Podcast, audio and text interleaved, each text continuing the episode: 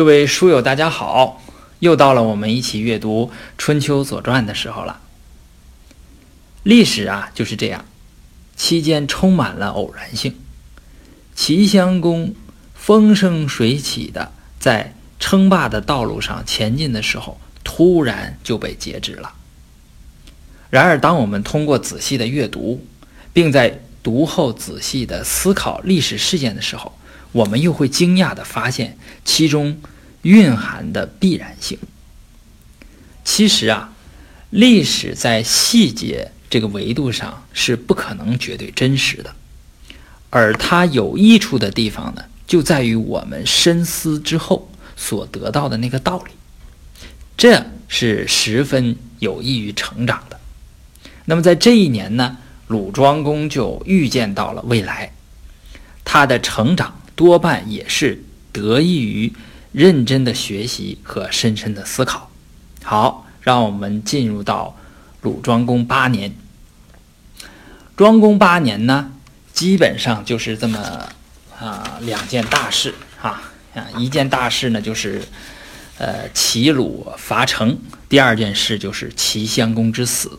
我们一件一件看啊。第一件事是齐鲁伐城。春秋经第一条：八年春，王正月，师赐于朗，以祀陈人、蔡人。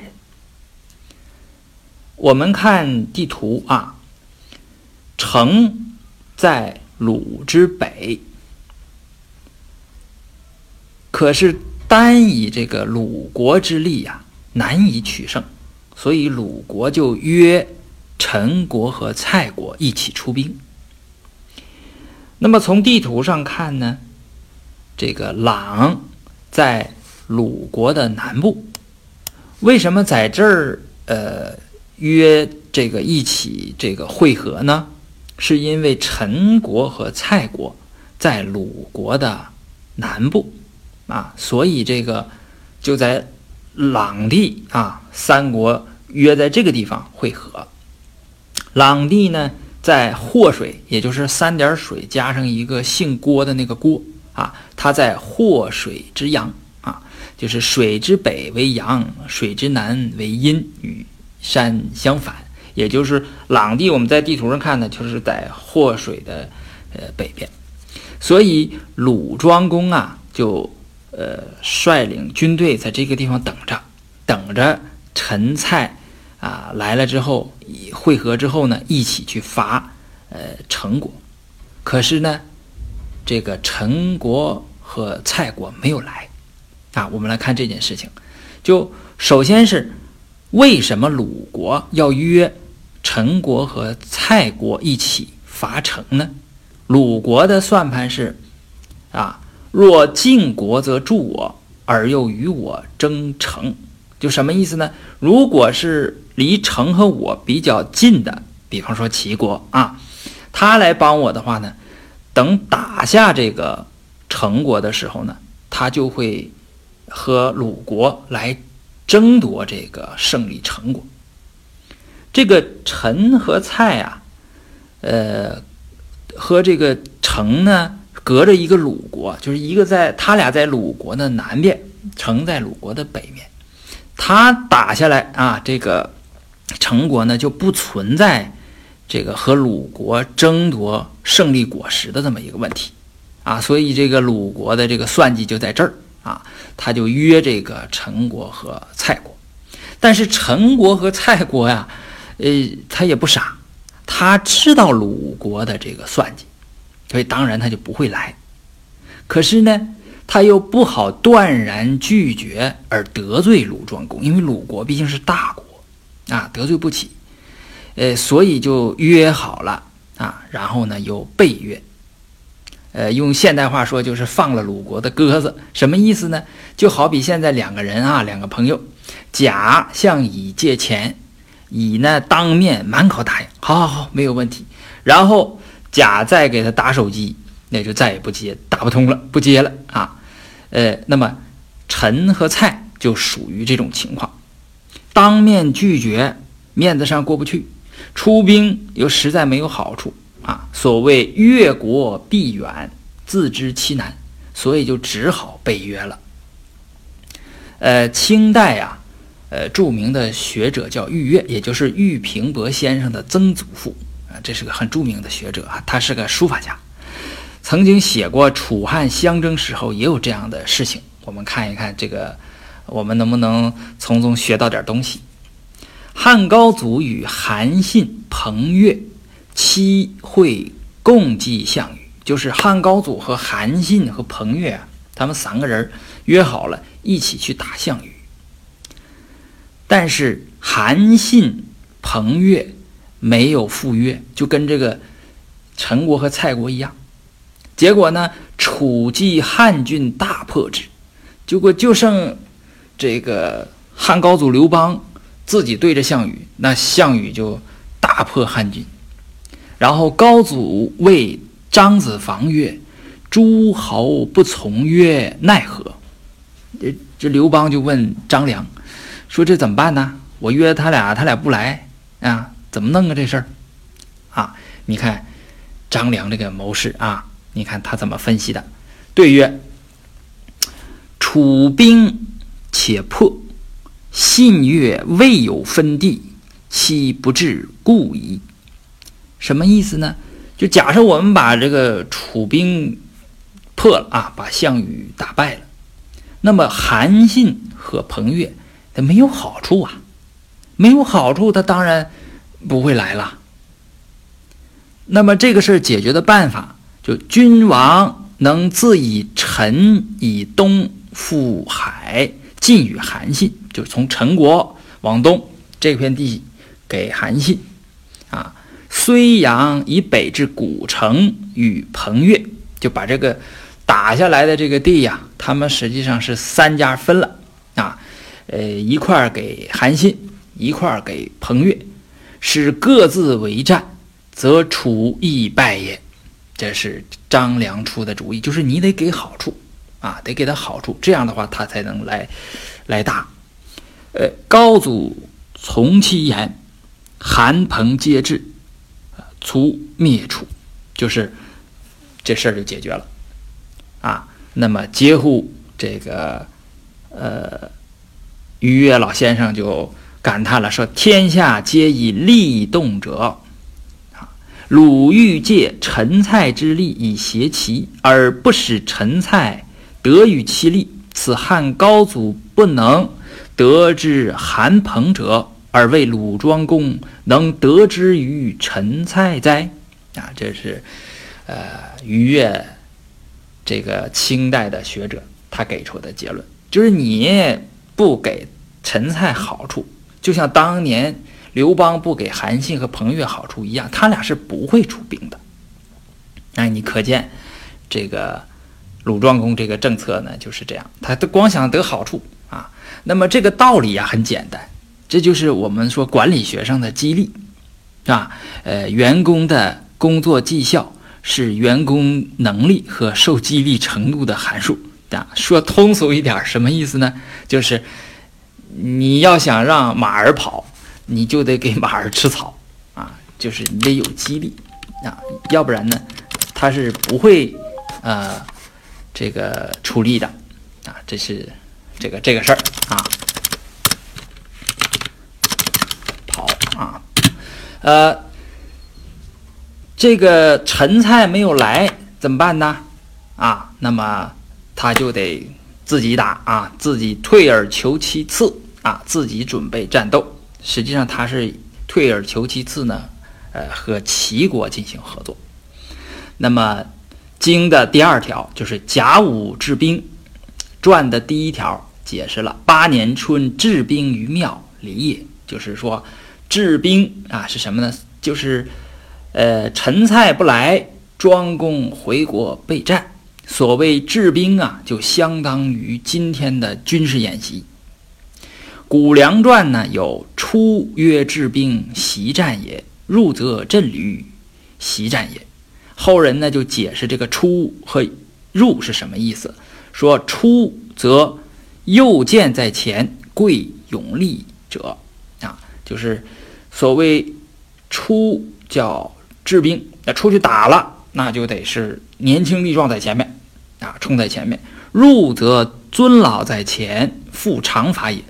入呢叫振履，就是这个要老的在前面啊，叫尊尊敬他啊，啊属于尊老啊。那么所谓整军振旅啊，就是选车图啊，教战法，习号令。那么治兵主要是习号令啊，就是这个军队嘛，要统一整齐划一的啊，这个有一些动作啊，这要就要看号令。有旗，呃，有这个声音啊，有鼓，呃，有这个鸣金，对吧？呃，有这些，这这些东西都要事先练习啊，练习好。那么这是为伐城做准备。那准备好了之后呢，啊，这个是，呃，春啊，呃，呃，呃，做准备。到夏天啊，就是经的第三条，夏师及骑师为城。丞降于齐师，陈蔡不来，庄公退而求其次，选择与齐国合作。夏天的时候，齐鲁军队包围陈国，这个时候出问题了啊，出事儿了。陈国只选择向齐国投降，他没有向鲁国投降啊。这个陈国呢，这可以说也是正常了，对吧？也是正常的一种反应。我我抱粗腿，对吧？我这个呃问题在哪儿呢？问题就是在齐侯这儿。齐侯他接受了陈国的投降，那这样的话，我们看啊，呃，鲁国呀就白辛苦一场。他从这一年的正月就开始忙活这个事儿，一直到忙活到夏天啊，从冬天、春天到夏天白忙活，最后是给什么呢？给齐国做了嫁衣裳，他本来是想让陈国和蔡国给自己做嫁衣裳，结果最后呢是自己给齐国做了嫁衣裳。啊，这个事情，这属于一种侮辱了，对吧？那个怎么办呢？啊，这个，呃，下边呢，这个就是我们接着读啊，呃。呃，经的第四条啊，经的第四条，呃，秋啊失还，然后传的第二条是怎么解释这个失还的呢？就是到秋天军队就回来了啊，还呢，就是一般是军队回来的时候不写还，都会写军至啊，至于的至。制是一种礼，就是，呃，国君从哪块回来的时候，要举行一个在在这个宗庙里要举行一个仪式啊，就是大家要宴饮，然后把功劳这个册拿出来，谁有功都写上啊，等等等等的，这是一种一种礼仪，一般都写制，但是他没写制，他写还，呃，没有写还的，在春秋里面没有写还的，写这个还是是是为了表扬，呃，鲁庄公啊，怎么表扬他呢？我们看这个传呢的第二条解释了这个事情，说夏师及齐师为城，城降于齐师，啊，就是刚才我们说的这个事情。呃，陈国抱粗腿，呃，齐侯齐侯不讲究。庆仲庆府请伐齐师，这个仲庆府就是。啊，这个鲁庄公，呃也，有人说啊，就杜预认为是庶兄啊，那个太史公，也就是司马迁认为是他的弟弟，就是不管是是，呃，是是兄是弟了，反正是兄弟啊，这就不干了，兄弟不干了啊，要去打齐国，要跟齐国开战啊，这个这个时候啊，这个鲁庄公很年轻啊，叫什么呢？叫，呃，他现在应该是二十二三岁左右吧。他就表现出了这个沉稳和睿智。首先是什么呢？首先是主动承担责任啊！公曰：“不可，我们不不要去打齐国啊！我时日不得啊，其师何罪？罪我之有。就我们白辛苦一场，给人做了嫁衣裳，这件事情，我负主要责任。”他主动承担责任，这就，这就是比较大气了啊，就格局就不一样了啊。后边更厉害的什么呢？他引用了，呃，这个《尚书》这段《尚书》呢是，呃，后世没有传下来。他引用这么一句啊，就是他说：“下书曰：高尧迈重德，德乃降。”他引了这么一句话。这个我这个插一下，说一下这个《尚书》啊，这个《尚书》啊是上古的文献，非常难，这文字古奥淤涩。啊，有一个成语，所谓“周告音盘，急去鳌牙”，就念呐，也念不明白。哈，整个的解释它这个意思呢，大家也也弄不明白，就是非常难啊。这个文献就是太古老了啊。那个整个《左传》呢，也没有几处引用《尚书》的啊，就是那么几处。呃，这是其中一处，就说可见鲁庄公这些年啊，就没少用功啊。这这能把这个尚书啊，这个学的这么明白啊，关键时候还能拿出一句来，这就说明，呃，他很用功啊，他很用功。他最后呢，得出了这个一个一个一个结论啊，就说是呃，鲁庄公这段话，你看这这段话为啥记下来？就说他不仅引经据典，而且三观也正，就是高尧。迈重德，德乃就就是你呀，你要先怎么广布你的德行啊？呃，欲先取之，必先予之嘛，对不对？那么你广布德行，这个这个你想要的东西乃降得德乃降啊。那么他还给出了一个什么呢？给出了这个呃问题的解决方案，就是。孤物修德以待时乎？就孤物修德以待时，就是我们先把我们自己的事情做做好，我们先修德啊，就是把修炼我们的内功，然后我们等待时机。这个时候啊，就是呃后边呢说秋师还，君子是以善鲁庄公，就认为鲁鲁庄公不错，给他挑大拇哥啊，好表扬。陆庄公就说，这时候他已经具备了相当高的这个政治智慧啊，因为什么呢？齐襄迟早是要出事儿的啊。我们那个会就会有有很多这个历史的这个情景都是这样，就大家知道这个这个公司肯定是要完了啊，肯定要出事儿了，肯定是要完的。但是他什么时候完？哎，什么事情触发的完？导火索是什么？这个东西是不确定的，谁也说不准。但是他早晚得完，这个是大家都确定的啊。那么这个，呃，对这种预见，对齐襄公的这种预见呢，就说明鲁庄公已经具备相当高的政治智慧了啊。好，这是第一件事，这是，呃，这个所谓呃鲁庄伐城。第二件事就是齐襄公就死了。齐襄公之死，我们。读一下这个经啊，这经上呢就是，呃，一条经啊，这个这么呃是两条传呢，是一一这个两条传啊。我们看这个第一条经啊，就是第五条：冬时有一月，癸未，其无知，视其君诸儿啊。这个儿在古代是读尼的啊，这这个我就读儿了啊。这名儿啊起的叫无知啊，这个呃传呢解释了啊，解释这个给这个这个这个整个的事件啊，呃到齐国这个历史呢，就是我不得不提，就是有一个什么呢？有一个这个齐国有一个呃稷下学宫啊，他这个有个论文集叫《管子》啊，这个记下了好多齐国的。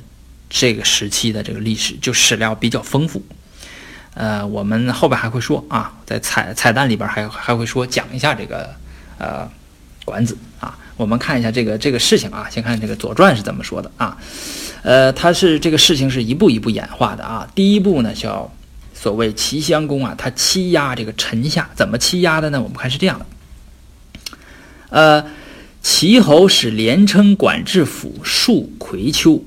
瓜时而往，曰：“即瓜而待。”啊，七数公问不至，请待，弗徐故谋作乱。什么意思呢？这个鲁呃齐襄公啊，呃派连称和管制府这两位大夫去戍守葵丘。葵丘这个位置啊，离这个临淄啊啊很近啊，不是太远啊。那个为什么到那儿把他俩支走呢？这个这个事情也不得而知了啊。反正总而言之呢，是让他俩去戍守葵丘。葵丘在后来也叫渠丘。啊，在后边还会出这个地名，在昭公十一年的传里边还会出现，呃，这个渠丘，实际上呢，就是在哪儿呢？在淄博市啊，有一个地方叫渠丘啊，呃，到那个地方去去这个戍戍守啊，就防守。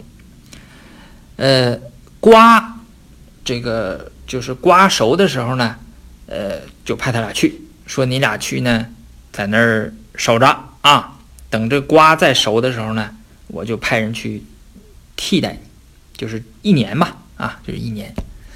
到了一年呢，没音儿了啊。这个公问不至，这齐这个齐襄公，呃，就是怎么说呢？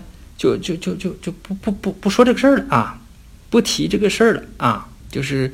呃，所谓问就是命也啊，就是就是没没没提这个事儿，也不找人来这个替代他俩。那他俩怎么办？他俩就请代，就说，哎，你赶紧派人那个来替我俩的，我俩这不到时候了吗？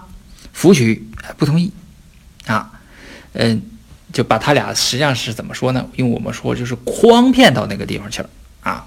就是看他俩可能不顺眼，就给想个招给他俩整整走了啊。那么这就属于欺骗嘛，对吧？属于欺骗臣下。呃，所以呢，这两个大夫就呃谋作乱，这是一。第二件事呢，啊是呃叫什么？我们说叫得罪巨士，什么意思呢？西宫之母弟曰仪仲年，生公孙无知。有宠于西宫啊，呃，依服礼制如敌，襄公呃处之，二人因之以作乱。这个是从哪儿？就是无知嘛。前面不是经里说吗？无知是细君，就是这无知就出来了。无知是谁呢？无知啊，是这个。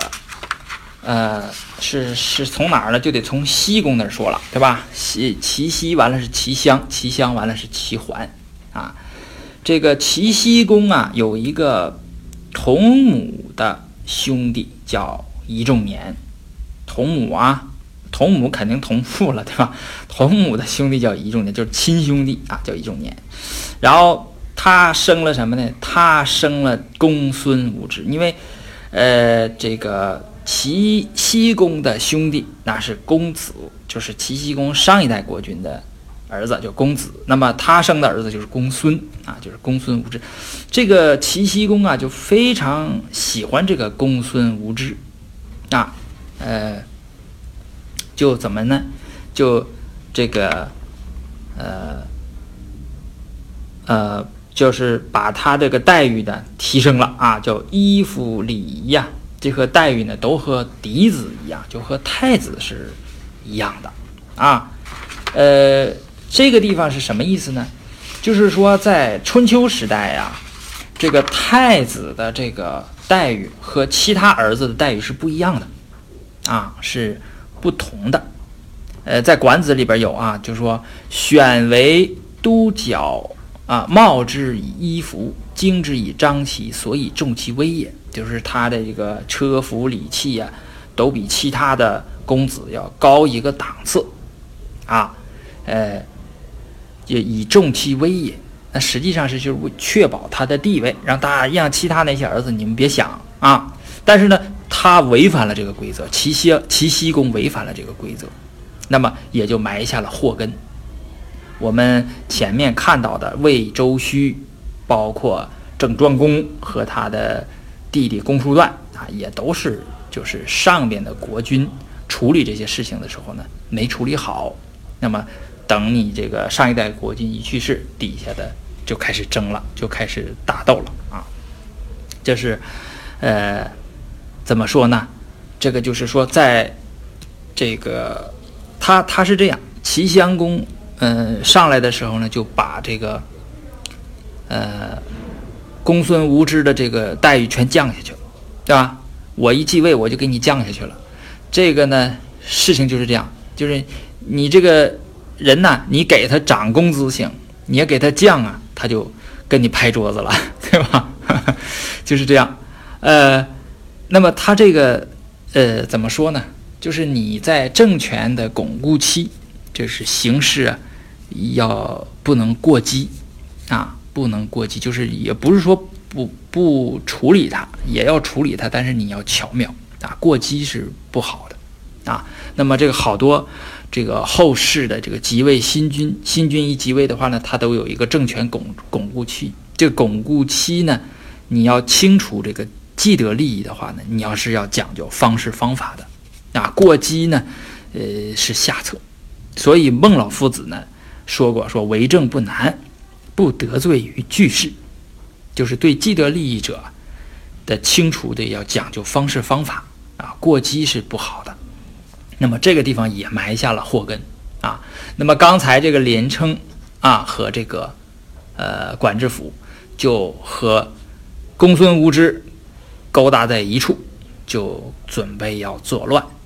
啊，要作乱，后边还有一个内应啊，还有一个有个美女间谍出现了啊，就是连称有从妹在宫宫无宠啊，使建宫，这个建呢，就是呃一间两间的间，中间的间，在这读建做动词，它是什么呢？间谍的意思，就侦查，那么就是让他怎么样呢？把这个齐襄公的行踪都记录下来，然后呢汇报给这个反叛者。啊，呃，而且呢，还给他承诺啊，曰：“节无以，呃，汝为夫人。”这个应该是谁说呢？应该说是无知啊。公孙无知说：“这事儿要成了，我就立你当夫人啊。”这个小军呐，这个 这个诱惑应该是很大的啊。呃，好，就安插了美女间谍啊，三个人就开始谋划这个事情呢。到冬十二月就爆发，集中爆发了。那看是怎么出来的啊？冬十二月，齐侯游于孤坟，遂田于贝丘。呃，十二月呢，齐襄公就到孤坟那个地方去游玩，然后在贝丘那个地方打猎，见大使，就是呃野猪啊，见了一个见着一个大野猪，从者曰：“公子彭生也。”这个旁边有一个人就说：“这公子彭生嘛。”彭生是谁呢？彭生就是，呃，前面讲齐襄公拉杀鲁桓公啊，有一个抱鲁桓公上车的那个历史，就是彭生，他把这个，呃，鲁桓公给，呃，弄死了啊，用一招制敌给弄死了，呃，然后呢，这个鲁这个齐襄公就把彭生杀掉啊，来顶罪，啊，呃，那当然。这个应该说什么？齐襄公这个一定是内心呐有愧于彭城，啊，他也是有惧于于彭城，是吧？所以说心中先有鬼，而后鬼生焉，这鬼就出来了，啊，鬼就是这么出来的。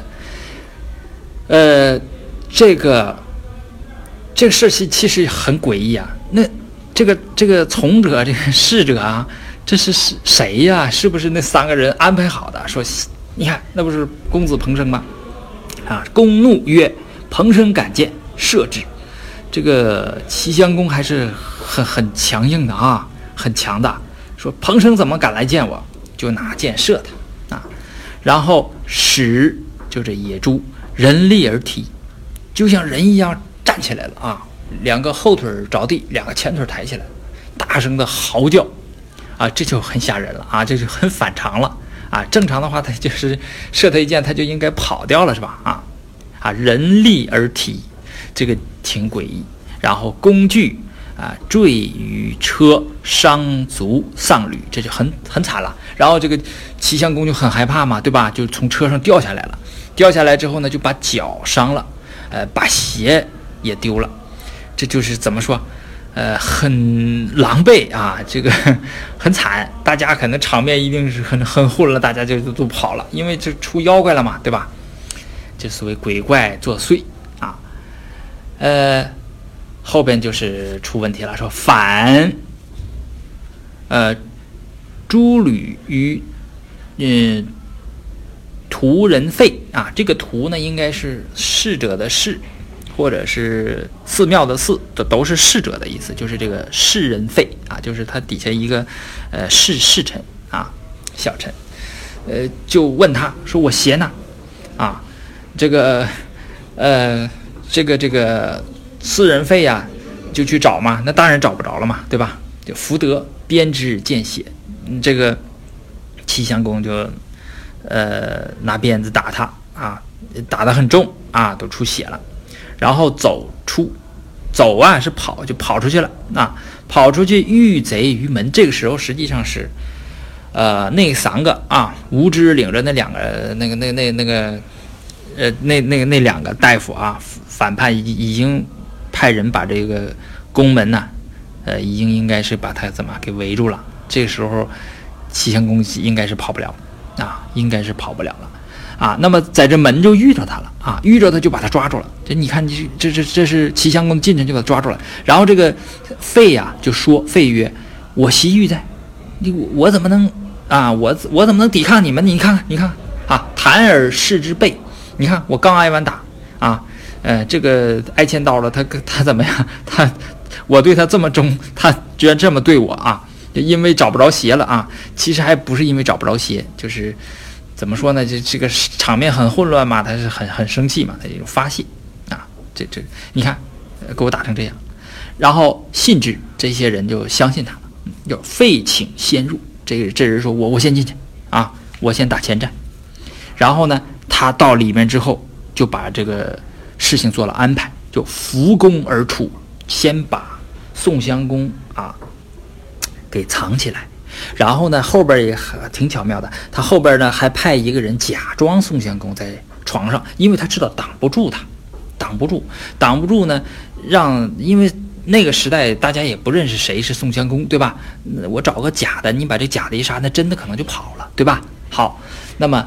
呃，扶宫而出，斗死于门中。出来呢，就和贼人打斗嘛，啊，那么他就被杀死在门啊中间，那就是宫门的呃宫门那个位置，就死在这儿了。然后还有一个人叫石之焚如，死于阶下。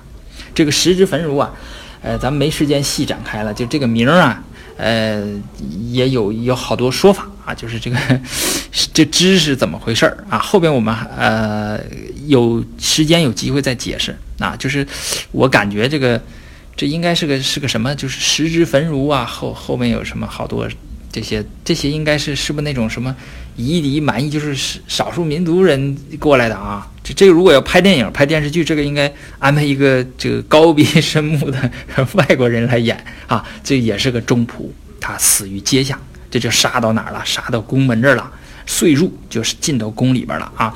杀孟阳于床，就是这个四人废呀，呃，出去之前把这个襄公藏起来，然后安排一个假的齐襄公啊，就是让他在床上。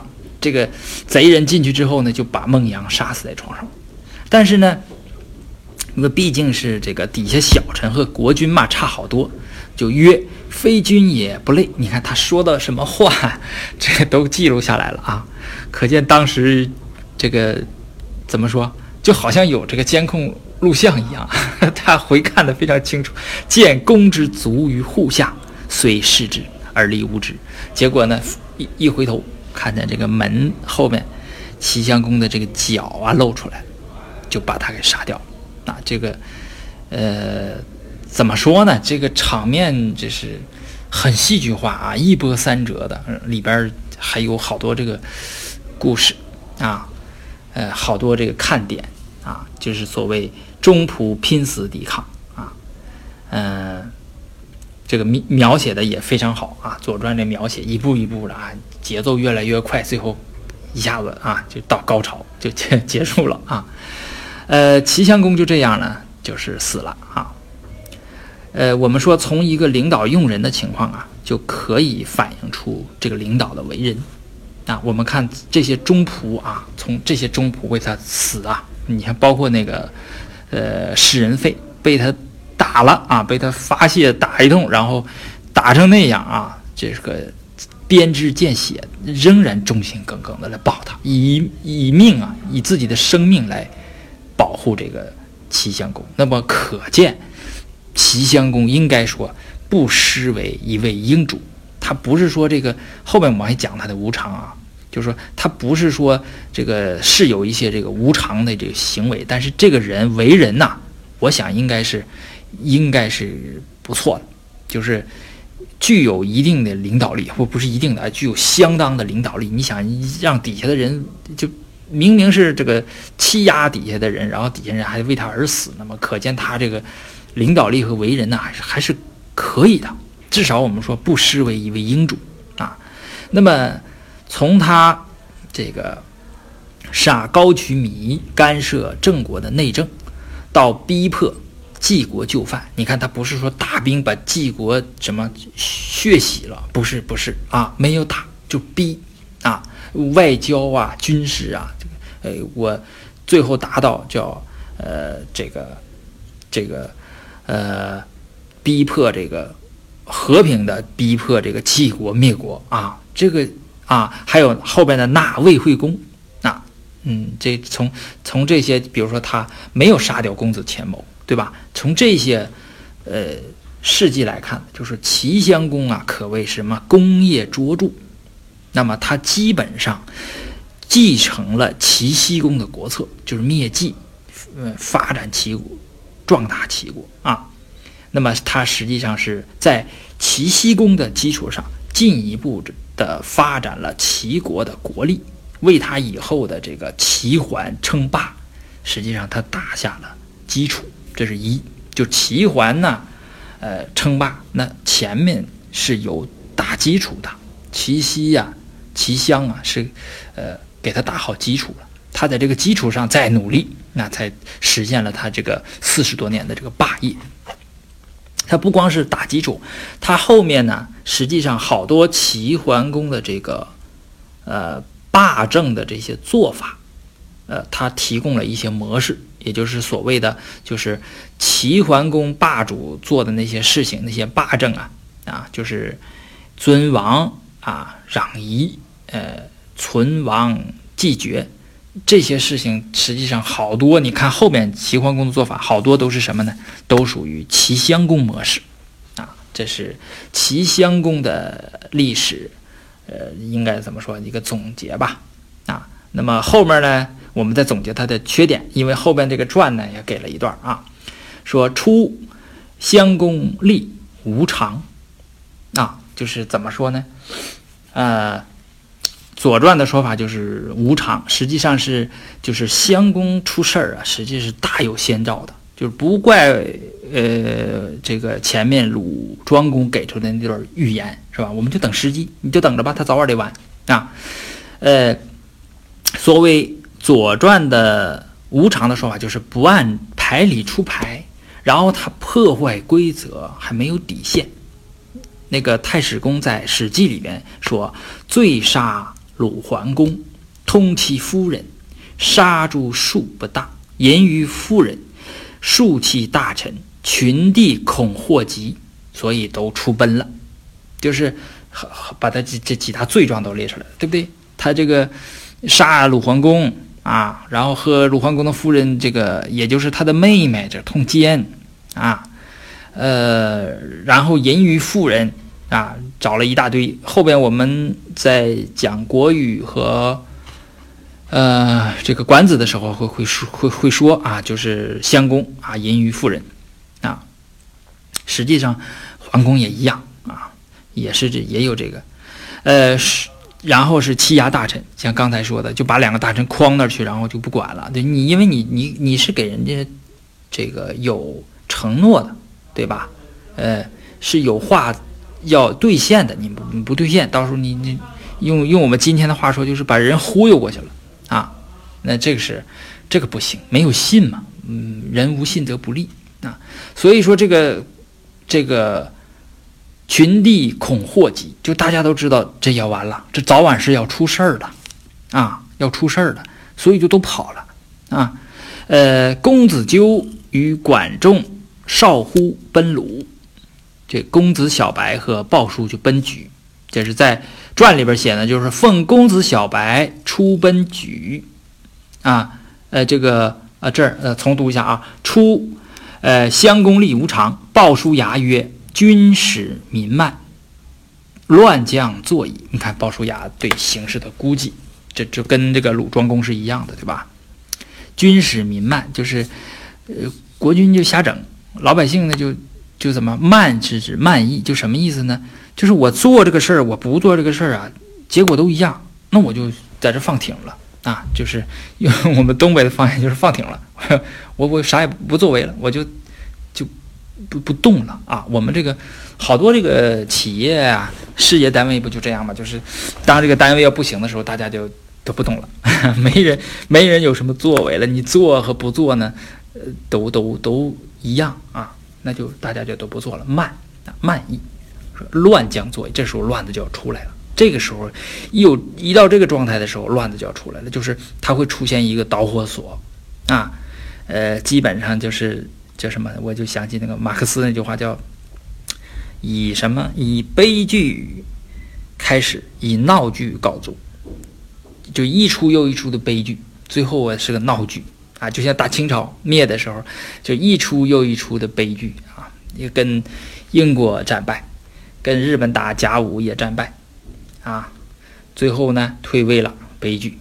到最后最后呢，出了一个闹剧，就这个张勋出来复辟，折腾了一下，这清这个大清才彻底灭掉了啊。呃，这就是，呃，怎么说叫乱将坐椅啊？奉公子小白出奔莒，就是鲍叔牙，就是和小白，也就是后来的齐桓公跑到了莒国。我们从地图上看呢。呃，他在齐国的南边啊，呃，乱作。等这个，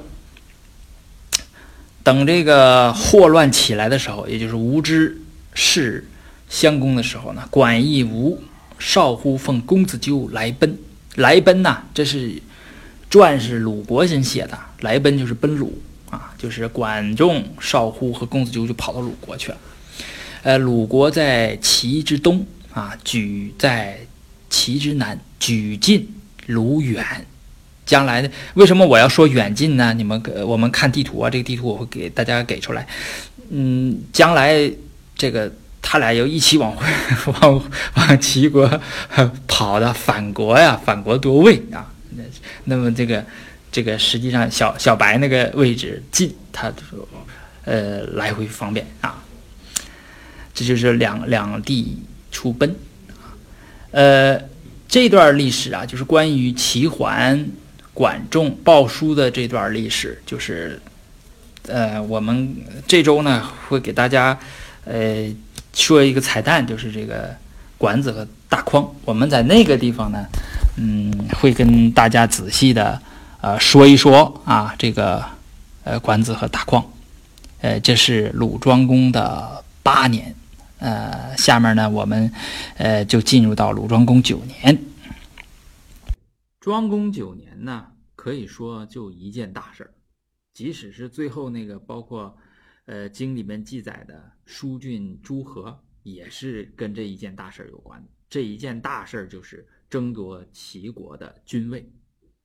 嗯，齐国呢，就是齐桓的时代要开始了。我们看他是。怎么开始的啊？嗯，这个应该说是齐国最辉煌的时代了啊。呃，大概有四十多年的这种霸政的这种时代啊。呃，今天呢，咱们把它拉开帷幕啊。呃，鲁庄公九年，呃，我们说第一件事儿啊啊，就是反正也就一件事儿哈。呃，第一件事呢，就是齐杀无知。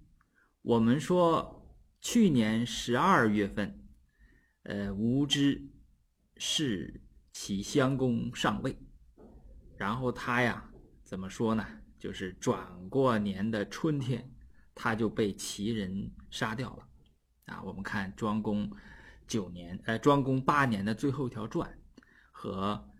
呃，庄公九年的这个经和传呢是连到一起的，就是八年的传和九年的传不应该把它分开啊。那么这个是我们把它合到一起啊。庄公八年传第四条：初，公孙无知虐于雍林。然后转过年是庄公九年的经第一条：九年春，齐人杀无知。然后九年的第一条传是九年春，雍廪杀无知。你看这个，呃，经上写的就是齐国把这个弑君者，就这个无知啊杀掉了。呃，去年呢是呃无知，呃杀掉了襄公，啊，把自己立起来了。那么他这个可以说瞬间吧，对吧？呃，无论从哪个时间角度来说，就是基本上都是很短的时间啊，一个月、两个月，这样就，呃，被齐人呢杀掉了啊。呃，这个地方呢有两种说法，因为你看我们这个先秦的文献啊，它是说的，本来他用的字就少，用的字少，你也不能怨古人，他就一个小竹片儿，嗯，都是竹片儿啊，它不像现在今天的纸有这么丰富，它那个。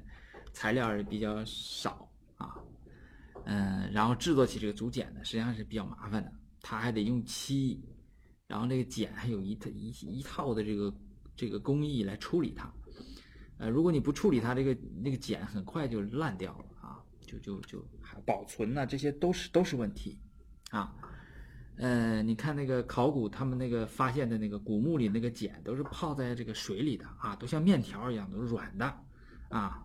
然后得拿出来逐条的这么处理啊，呃，当年他们这个就就是古人就是经过防腐啊什么这些处理的啊，呃，这个不说了，呃，就是他这个文献呢里边有有可能就是说有字是呃抄错了，因为它都是靠手抄嘛，或者是干脆就是漏掉了，这都有可能的，呃，他这块呢就不详细。这块就是就是有有两种说法啊，就是说，呃，到底雍廪是人呐，还是一个这个地方啊？这个就这个两两个说法啊。一说一说呢是雍廪呢是人，他是一名鲁大夫。这个无知的实意呀叫瞿丘啊，也就是前面说那个葵丘。呃，一种说法呢，说他是这个瞿丘的宰，也就是说属于无知的这个这个什么呢？呃，经理人啊，经理 就是管理这个管理他这个呃十亿的这个地方啊，就这块地儿呢，应该是给无知的啊，嗯，他把无知杀掉了啊，原因是什么呢？是原因是无知在那个地方，这个怎么说呢？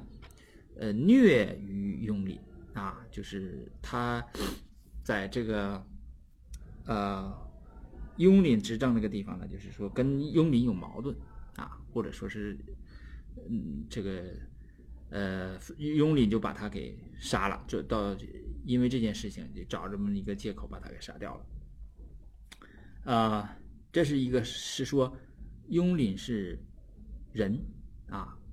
但是人呢，你不应该说虐于雍廪啊，这个“于”字就不好解释啊。呃，还有一种说法就是雍廪就是一块地方啊，那你这个虐于雍廪就说得通了，对吧？就是他在雍廪这个地方他不干好事嘛，对吧？可能说鱼肉乡里啊，这个欺男霸女啊，就是总而总而言之，就是把这个地方的人就惹火了，对吧？就是这个地方的人呢就起来把他杀掉了啊。呃，我们不管了啊。我们不管这个，说是谁杀掉他，是是地方是雍廪地方的人杀掉他，还是雍廪本身是人杀掉他，这个我们不关心。我们关心就是说，无知是被杀了，对吧？无知这一被杀身死，齐国呀就陷入了一个权力真空，这群龙无首了。齐国它是一个大国呀，在当时这个中原那是最大的一个实力最大的一个国家。那突然一下子没有国君了，这个群龙无首了，对吧？那有一个怎么说含金量很高的那么一个君位，对不对？一个国君的位置空出来了，那么大家就要争嘛。好，这个争夺君位的斗争就开始了。那么争夺君位呢，主要是这么两个人，也就是说，齐僖公他有三个孩子，呃，老大是朱儿，就是齐襄公；老二是公子纠，老三是这个公子小白。呃，也有说法，也有说他俩反过来的，比如说公子纠是老三，小白是老二。这个我们到后面再说。就是这三个孩子，第一个孩子死了，对吧？这个朱儿被无知杀了，然后无知呢也被杀掉了，这空出来了。那么争夺这个君位的，呃，就是这两个合法的继承人，就是公子纠和公子小白。公子纠的支持者呢是鲁庄公，而且有管仲和少乎。啊，这个你看，这是一个什么？这是一个一手好牌。对吧？然后公子小白呢，他的支持者是鲍叔啊，就是鲍叔牙和管仲铁哥们儿啊。他的支持者呢是齐国的国高二族，主要是高息，就高敬重，这是一个齐国的大权臣。这两派啊，你在这个时间节点上看，你真的是看不出来这谁能够上位，对吧？呃，用。我用一句现代的话说，就是一场权力的游戏开始了啊！我们看这个《春秋左传》里边怎么记载的，《春秋经》的第二条：“公及齐大夫盟于季。”就是，呃，嗯，传的第二条呢，对经的第二条进行了解释，就是“公及齐大夫盟于季”，然后他后面说：“齐无君也。”就是怎么说呢？就是无知一死啊，这个两个公子在外啊，就是小白在举国，公子纠在鲁国。那么国内的这个小白党和纠党啊，我们先这么说，就肯定要派人去到这两个国家，叫这两个公子你赶紧回来继位。那么这个到鲁国来的这个齐大夫啊。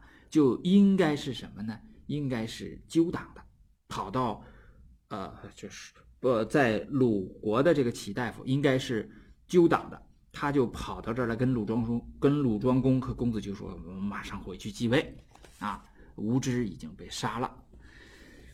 那么，那呃，当然这个要要开个会了，要要说一下这个事儿了啊，商量一下嘛。所以说，呃。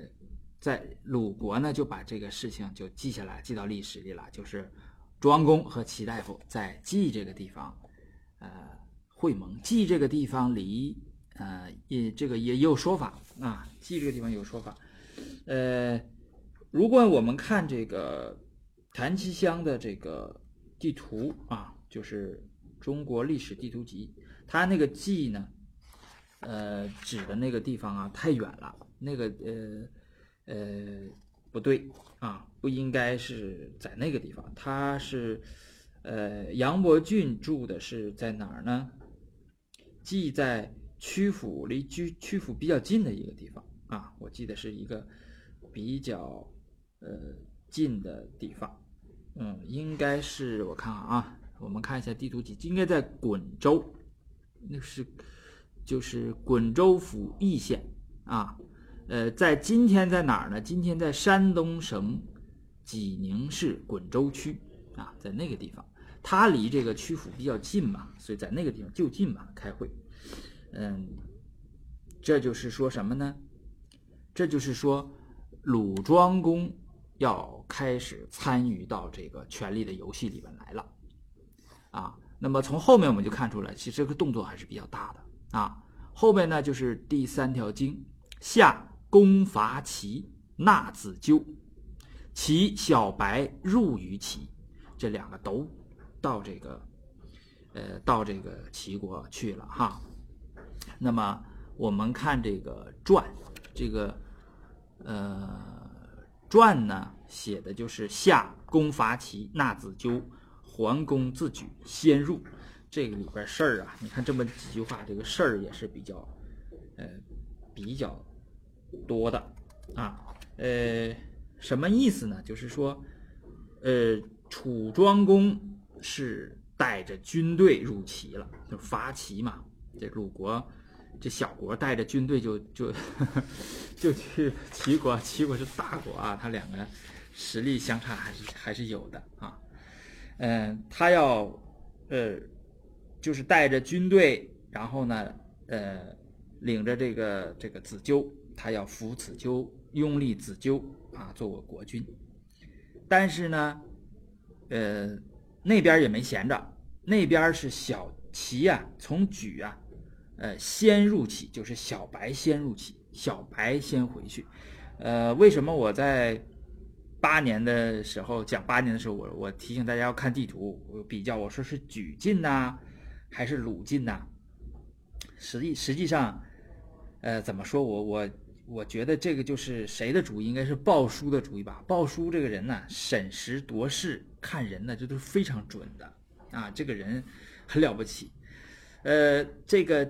子纠应该是魏女的后代，就是他背后的国家应该是魏国，但是他没有往魏国跑，他跑到莒国去了啊，就是莒国和魏国是在后边是支持这个子纠的，他没有往魏国跑的。莒为什么跑到莒国？我就觉得就是他可能就想到了说，将来有一天我要回去的时候快，啊。就是这，这这不一不，这不是这个小白的主意了，这有有可能是高氏的主意，也有可能是鲍叔的主意。总而言之，就是他选的这个地方是比较好的。鲁国往呃齐国去呢，就比莒国往齐国去要可能要要要要费劲啊，要远。呃，这个里边呢，就是小白先回去。小白回去呢，呃，这个他在国内的势力是比较大的，高息啊就。拥立他做齐桓公，啊，这是是这样的。那个实际上是，呃，在《史记》里边看呢，实际上庄公是派管仲去劫，在道上劫他，就实际上是要把他杀死的。管仲就呃射了小白一箭，结果呢射中了小白的衣带，就中钩嘛，就是实是实际是衣呃古中国古人那个衣服啊没有扣啊，呃那盘扣啊是。清朝时候的啊，少数民族的那个那服饰，都是带子带子系上的，就是这个箭就射中这个带子，然后这个小白呢也比较机智，他就装死。这个管仲以为他死了，就回去就告诉庄公啊，说你你你这个慢慢走吧啊，这边已经解决了啊。然后庄公那边可能就是放松警惕了，就慢慢走。本来他就道远，他再慢着走。等他走回去呢，人家已经继位了啊！你继位了呢，这就叫争一下，就得打一下，是吧？好，呃，怎么说这个继位了呢？我们是从这个第啊下一条这个经啊，呃看到的，就是第四条经说秋七月丁酉葬齐襄公。我们这个前面讲过，对吧？就是。这个诸侯和君夫人的这个葬礼是比较复杂的。你在春秋上虽然写那么一个字儿说葬齐襄公，那实际上是中间要操办好多事情的，而且国君是要在场的啊。也就是说，这个时候小白啊，应该是在齐国初步安定下来了，就是已经立起来了啊。能不能立得住呢？那还得打一仗啊。后面呢，他们要打一仗。就是在八月，八月庚申，即齐师战于干石，我师败绩。九月啊，呃，齐人取子纠杀之，这就战败了。这这一仗败了，子纠也就亡了啊。呃，这一仗我们看啊，这个看这个地方呢，我就吓一跳啊。这干石在哪儿啊？干石，我们看地图，干石是这个石啊，是一条河。这条河呀，就是总是呃，就是怎么说呢，属于那种呃，一年可能就是干一半时一半时间没有水这么条河啊，叫干石。所以它那个钱字啊，读干啊，那个是呃，这个繁体字那个干，呃，是他俩是不是通啊？啊，通假，就是干石。在这打这一仗，这一仗这个地点在哪儿啊？这个地点离。呃，齐国的都城临淄很近很近呐，呃，也就是说什么呢？也就是说鲁国呀，叫孤军深入齐国，在齐国都城附近和齐军打了一仗。这这一仗呢，这就很难取胜啊。后边我们可以看传里边写，就是很惨，被打得很惨。呃，怎么说呢？就是，呃，我举个例子，就好比墨西哥啊，这个小小国啊，出兵深入到哪儿呢？深入到这个华盛顿，跟美军打了一仗。那你想想，这个是美国可能里边内乱了啊，齐国里边内乱了，但是还有一支清大夫，一支这个这个像高家、国家这两家的这个清大夫，这个武装啊，那也是国际级的啊。不是你这一个国家能抵挡得了的，那这就就败了啊！这是生死战啊，夺位的生死战。这仗要是输了啊，就齐国如果要输了，就没有齐桓公了啊，那可能就是子纠就上位了啊。呃，八月打的打输了啊，这一仗输的很惨啊。我们看传里边怎么写的啊？传里边写秋。师及其师战于干时，我击我师败绩。一说败绩的话呢，就是溃败，就是崩溃了啊！也就是我们现在的词叫碾压，被齐军碾压了。攻丧荣禄，荣禄就是攻的战车啊，就是庄公的战车都丢了啊。呃，传乘而归啊，就是。传乘是什么呢？是一种轻型的车啊，就是上边有两匹马，然后有一个人，嗯，然后他驾着这种就是快车啊，我们说跑车 就跑了，跑回去了。然后呢，为了掩护他跑啊，这个秦子、良子以弓骑啊，避于下道啊，是以接止。就是这个秦子和梁子呢，是这个。公公不是丧了这个自己的荣禄嘛？就是这个车上的一个是御，就是一个是车右，啊，这两个，这两个也不是一般人啊，也都是大夫一级的，你才能给这个国君当御和车右啊。他俩就拿着这个鲁庄公的旗帜啊，就在这个啊辟于下道，就是在别的道上呢，就是引诱齐军。啊！齐军以为鲁庄公在那儿，就扑过去。但鲁庄公已经驾着小，呃，驾着跑车跑了啊，开跑车跑了。嗯，事已皆止，就是这两个人啊都被俘虏了啊，这是很惨啊。呃，车战车也没有了，然后战车上的两个副手也都被俘虏了啊，这是真真的是这一仗输得很惨。实际上，我觉得，呃，在这个。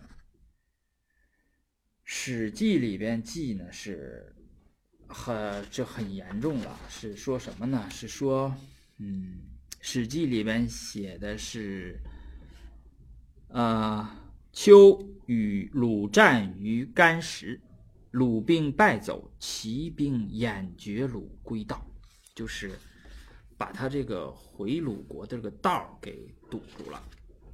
实际上，我觉得有可能是这支部队有可能全军覆没了，就是直直接都被齐国人消灭掉了，啊，就只有庄公跑回来了。所以说后来呢，这个齐国才威胁这个那个鲁国。你看怎么威胁的？我们在讲那那那个那个威胁到什么程度啊？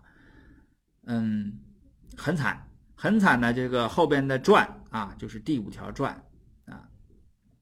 第五条传的前半段是鲍叔率师来言曰：“啊，带着军队就来了，说子纠亲也，请君讨之。管少仇也，请受而甘心焉。乃杀子纠于生斗，呃，少户死之。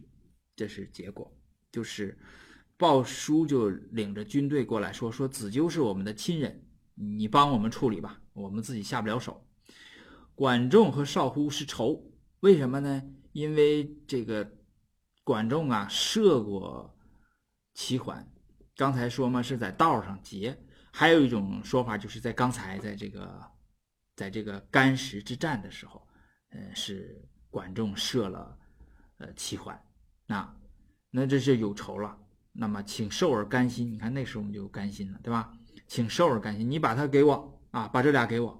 那个你替我杀了，这俩你给我，我要亲手啊把他俩杀了，就是其就是这个个鲍叔是这么说的啊，乃杀子纠于生斗。生斗这个地方呢，就是在哪儿？在，嗯，呃，在大泽大野泽的，就是在鲁国的这个啊西边。你看，齐在鲁的东边啊，鲁的西边就是在靠近郑国呀和陈国、蔡国那边了啊。这这这个是不是？呃，这怎么？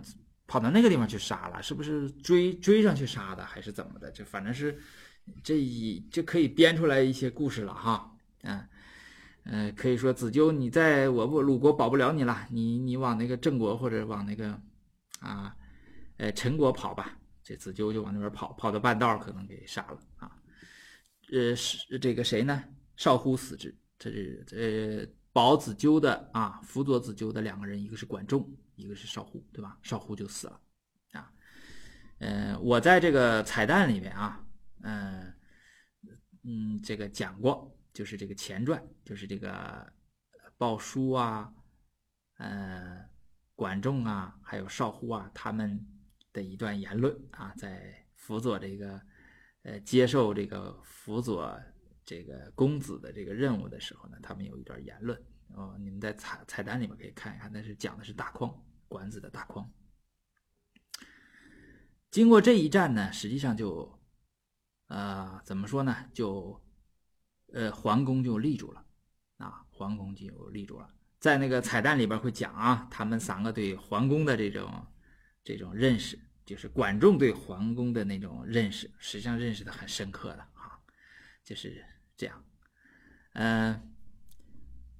这里边有一个事儿哈，就是说，呃，这一场战斗实际上是把鲁国啊打的已经没有任何信心了啊，没有任何信心了。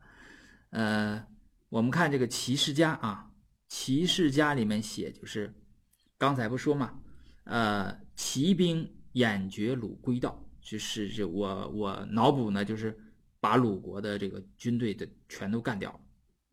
这鲁国的这这一部分军，他不可能派这个全国军队去，对吧？他也他应这一部分，但是这一部分军队一定是他的最精锐的啊，生力军，最精锐的部队，然后就被干掉了。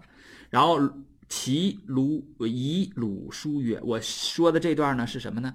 是呃《史记·齐太公世家》啊。其以鲁书曰，其给鲁国一个一个书书书面的这个。”威胁哈，说子纠兄弟弗忍诛，请鲁自杀之，让他把子纠杀掉。呃，少乎管仲仇也，请得尔，呃，甘心啊。不然，看威胁了啊，不然将围鲁。这个围呀，可是了不得啊。这个在春秋里边围，就是如果把你围上了。那你可就是惨了。一般的两个国家打都是约架啊，说我要罚你，在什么地方咱们要打一架啊？里边打架之前、打架过程当中、打架之后，这都是要有这个有一些这个礼礼仪性的东西啊。嗯，那个不是说一旦要围啊，那就是火了，要要灭国了，要要要灭掉你了啊。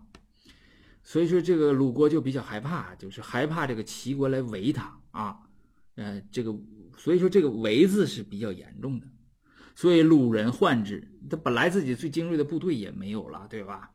要么是回不来，要么被消灭了。然后齐国大军要压境，说我要把你灭了啊，这这是怎么说？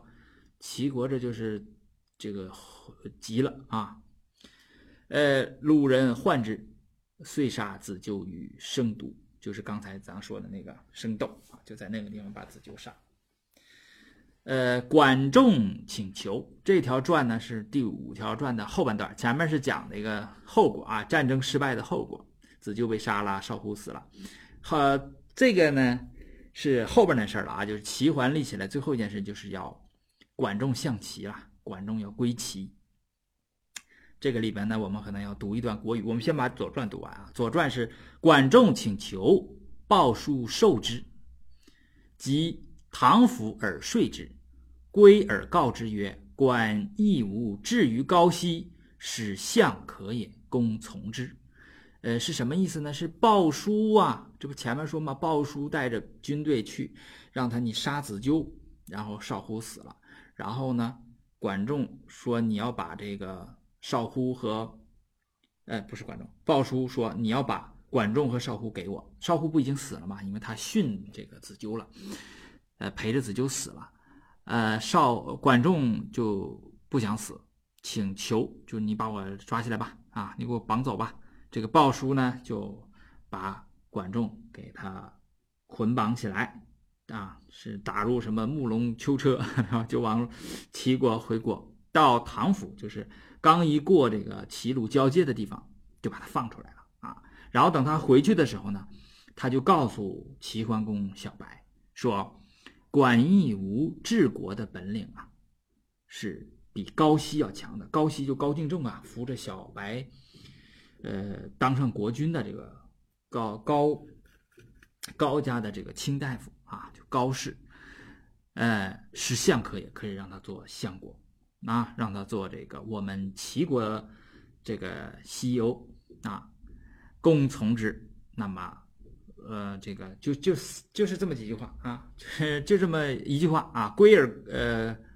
归而以告曰：“管义无至于高息，使相可也，公从之。”你看这三个字儿，这这哪有可能说这么这个这个啊，这么这么那个快速呢？啊，这是这个事情怎么能这么简单呢？不会的啊！我们看《国语》，《国语》第六里边讲了，然后这个大框里边就《管子》大框里边也讲了啊。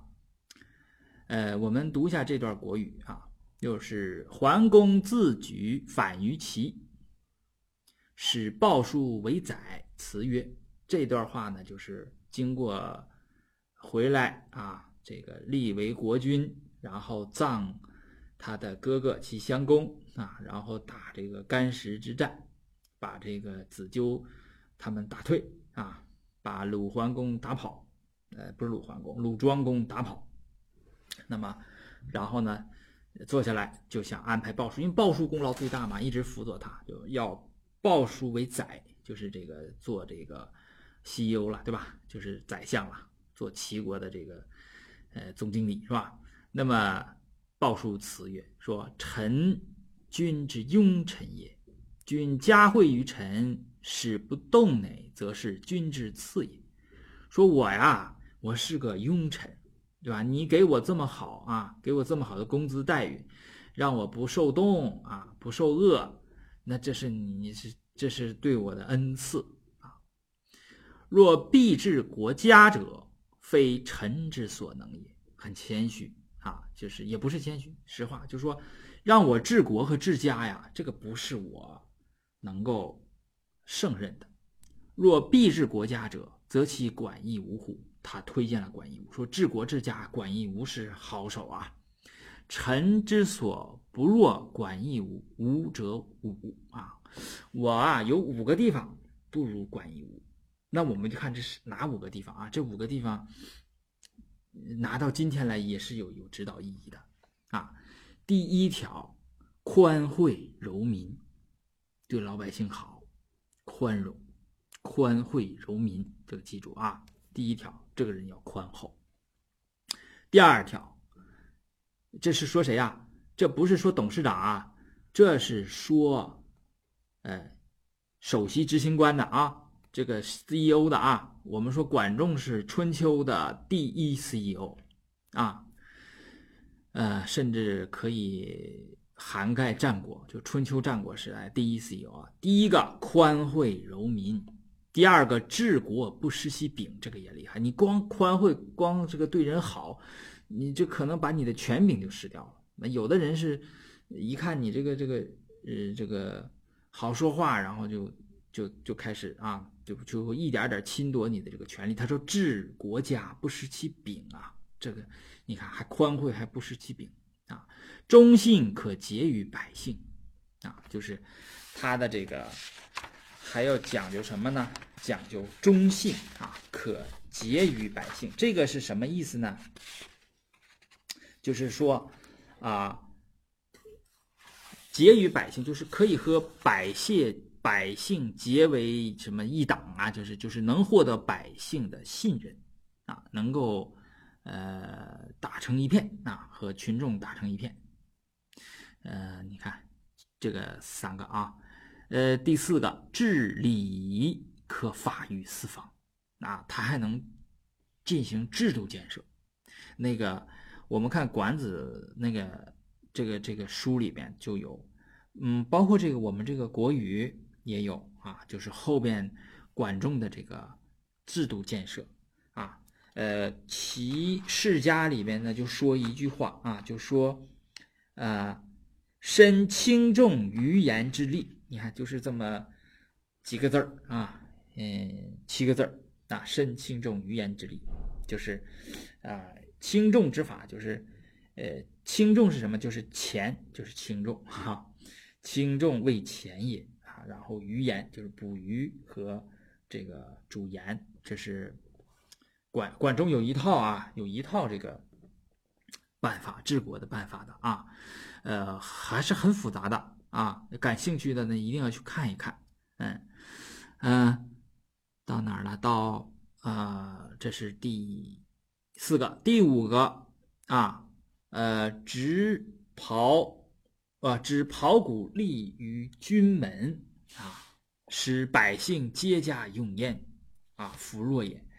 他还能怎么样呢？就是说，能够鼓动啊老百姓。啊，呃，这个让老百姓勇敢的作战啊，这个皆家勇焉，就是站在军军这个军军门之前呢，还能够指挥作战，还能打仗啊，这文武双全。五条啊，看不看着？第一，呃，CEO 五条：宽惠柔民，治国不失其柄，可结于百姓。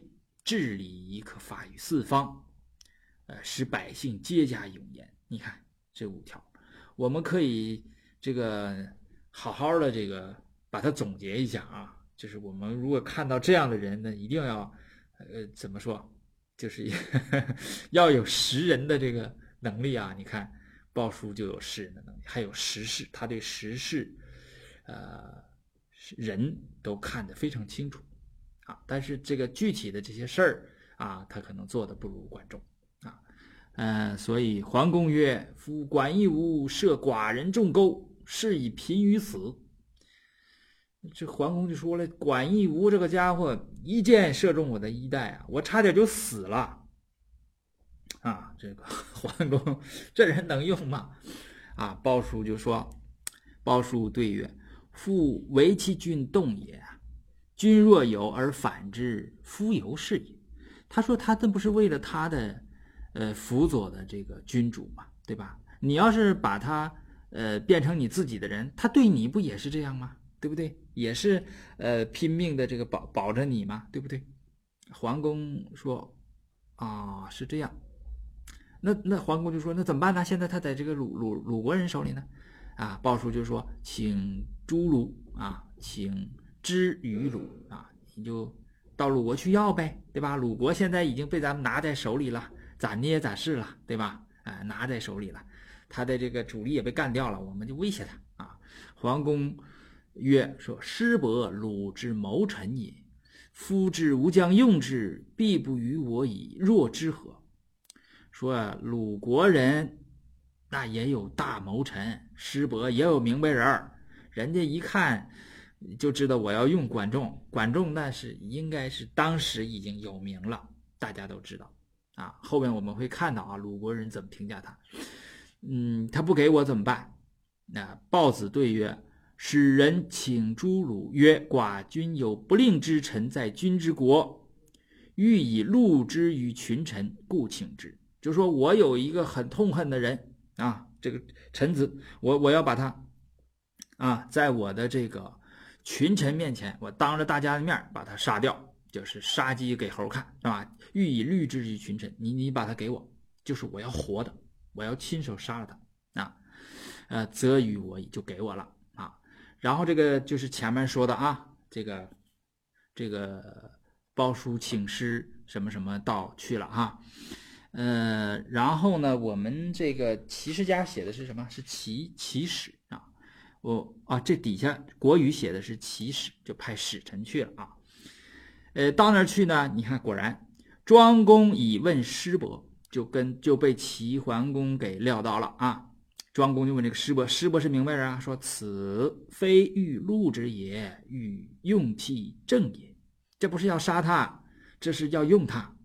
夫管子天下之才也，所在之国，则必得之于天下；令彼在齐，则必常为鲁国忧矣。这说的，呃，都对。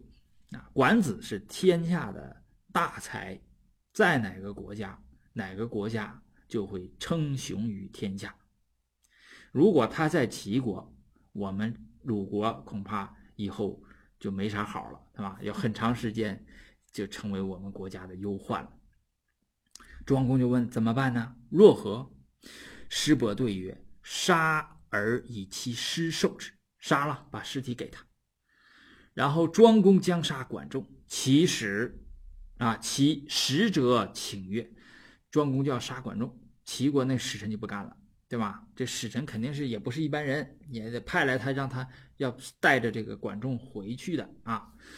寡君欲亲以为禄，若不生得以禄于群臣，犹未得情也，请生之。就是我们国君齐桓公，我们是要活的，对吧？我们是要在群臣面前杀掉管仲的，对吧？你要是没给我这个活的。那我就跟没给没没给一样了，对吧？那你就没达到我们齐国的要求，那我们要怎么怎么怎么怎么地了，对吧？我们要围你了。于是庄公使束缚以于齐使，齐使齐使受之而退，就把管仲就救回去了。啊，这说我要我要杀你啊，然后呢，把他这个就救回去了。这是管仲就回到了齐国啊。这样，齐桓、管仲就全都就位了啊！用我们今天的话说，齐桓公、管仲这都上线了啊！马上要开始这个齐国的这个霸业了啊！啊，怎么说呢？实际上，鲁国呢也知道管仲，呃，不能往放回齐国，但是他也没有办法啊！他真是。已经被人拿捏到手里，小命啊就被人捏到手里了啊！你就是人家怎么说，你就得怎么试了。他他也没有办法，他不是不明白，他也明白，只是说，呃，那一仗打败了啊，那一仗打精锐丧失，然后这这这这就不行了。最后一个就是小事儿啊，小事儿是疏浚防齐，就是经啊没有传第七条东疏浚，呃，这个疏诸。疏浚呢，就是把这个河的河道啊要挖深一点啊，让这个河的这个河水流的这个畅流畅一点啊。那么这条呢，杜预，呃，杜预是大军事家了，对吧？大政治家，他这个看问题啊，看这个呃事情啊，都是一有道理的。他就说呢，他说这个是要是要防防什么呢？防齐军来什么来什么呀？来围鲁。前面我们说围鲁很可怕嘛，就是防止齐军过来啊，把这个曲阜给围住，把这鲁国灭掉。那么我们看地图啊，地图它应该是，呃，应该是三面是自然的河道，就是这个曲阜啊，有诸河，呃，现在好像是泗水吧，就是。他俩原来是两条河，现现在啊，就现在山东兄弟是一条河，啊，还有什么河？就是，呃，这几条呃河，那么诸河可能是比较浅一点，那么他就挖深一点，怎么就是什么意思？叫深池高垒啊，以拒齐军，就是把我这护城河挖深一点啊，你真的围过来的时候，我能防备你啊，主要是，呃，前面不是威胁吗？不然将围辱。那这个是可以随时去围你的，对不对？嗯，实际上呢，呃，我们那个彩蛋里边讲过啊，说这个齐桓公比较性子比较急啊，不容易听话呢，不容易这个马上听啊。他性子急的人就这样，就是他一定要，他不是不听话，他一定要先碰个壁，因为他不听你的啊，先去碰壁，碰了一个包之后，哦，你这个对，他回头就要听你的了啊，就齐桓公就是这样的人。